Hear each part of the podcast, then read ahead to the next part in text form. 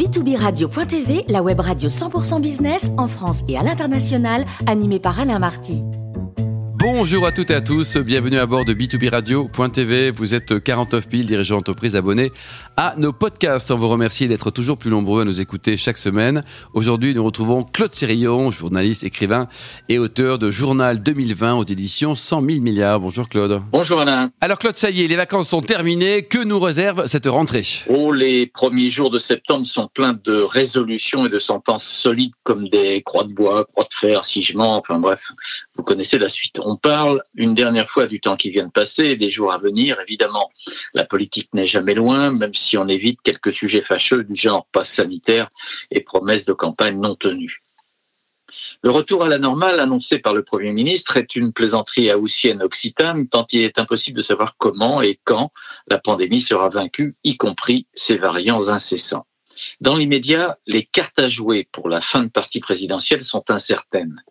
La libéralité du quoi qu'il en coûte va se transformer en distribution préélectorale légitime ou pas, urgente ou simplement réparatrice, de toute façon frénétique. Pour le secteur santé et les hôpitaux, pour l'éducation, pour la justice, pour la sécurité et puis récemment pour Marseille, déjà les sommes affolent les compteurs. Mais le débat sur la dette qui s'accroît est désormais remisé sur les étagères des pensées qui ont fait long feu. 12 milliards d'euros pour rendre concret le Ségur de la santé, ce n'est pas rien. Et cela en dit long sur le retard accumulé, aussi bien pour les lits, le matériel que pour les soignants. C'est l'enseignement violent de la crise sanitaire que nous connaissons. L'endettement record des entreprises, la multiplication des catastrophes naturelles, cinq fois plus en dix ans selon une publication de l'ONU l'incertitude des approvisionnements venant d'Asie, Chine et Inde notamment, les bulles stupéfiantes des valeurs boursières de la high-tech sont quelques-uns des exemples à citer pour tenter d'analyser l'évolution économique et sociale de la planète. La capacité des experts en prédiction à se tromper oblige cependant à demeurer circonspect sur ce qui nous attend. Un sujet doit désormais occuper tous les esprits, le changement climatique. Non seulement les feux de forêt, euh, à répétition, en France mais ailleurs, gigantesques, les températures au-delà du caniculaire, plus de 50 degrés souvent. Les fonds de glaciers, euh, ainsi j'ai vu la mer de glace en Haute-Savoie sur le versant septentrional du Mont Blanc, c'est une vallée de pierre. La succession de séismes et autres effets de sécheresse ou de pluie diluvienne ne sont même plus niés. Un exemple. Vladimir Poutine, pourtant réticent dès qu'il s'agit d'entamer l'image de la Russie, en a convenu, alors que son immense pays rencontrait des phénomènes inédits de réchauffement climatique. Le monde du commerce et de la production doit donc en urgence se convertir sous cette contrainte circuit court de production, réduction du gaspillage alimentaire, reconversion de la vente de textiles. Euh, à noter que la, progression des entreprises de recyclage ou de revente de vêtements est un indice intéressant. Délocalisation également des industries des biens de consommation simples. Les enjeux dépassent le simple calendrier électoral. En Allemagne, la possibilité d'une victoire verte n'est pas à écarter à la fin de ce mois lors des élections législatives, élections qui marqueront la fin d'une gestion, disons, prudente à la Merkel, qui aura marqué et ce pays et l'Europe.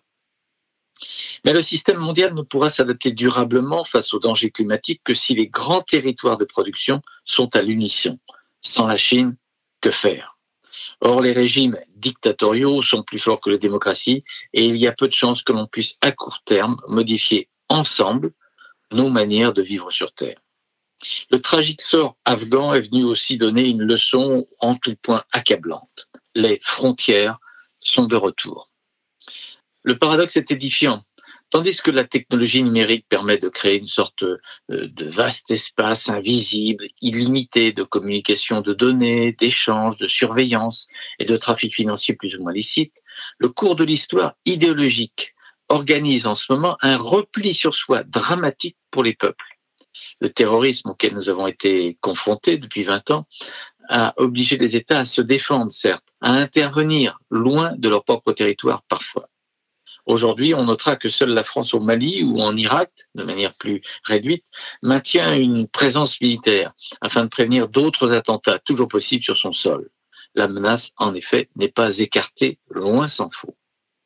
Il y a donc plusieurs défis à relever maintenir un circuit commercial équitable et respectueux du climat en laissant des portes ouvertes entre nations, réorganiser la société nationale à partir des régions ou de lieux de vie, de zones encore enclavées, ce qui suppose une gestion gouvernementale ou présidentielle nettement moins verticale, conforter l'idée démocratique enfin sans rien céder aux peurs et rumeurs, et puis porter une attention nouvelle aux personnes qui assurent la vie quotidienne de la communauté.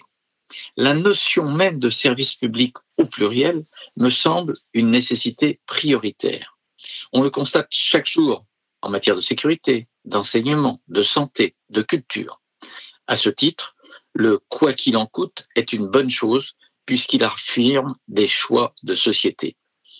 Les possibilités de séduire comme en 2017 sont réduites. On sait déjà que les grandes envolées des promesses de la campagne fulgurante du candidat Macron il y a cinq ans bientôt ne seront pas tenues. Les affidés ajouteront que le Covid est passé par là, ce qui n'est pas faux. En revanche, la pratique très solitaire du pouvoir, qui voulait rompre par son dynamisme et son activisme permanent avec la vision dite normale de son prédécesseur, aura bien entamé le crédit accordé au chef de l'État. Trop souvent, les éruptions sociales de ces quatre dernières années venaient d'un sentiment d'arrogance ou de mépris de Paris. Le futur candidat Macron semble conscient de cela et multipliera sans nul doute les déplacements ciblés, comme ce fut le cas à Marseille au début de ce mois. Il viendra évidemment à chaque fois avec des crédits et des sommes importantes.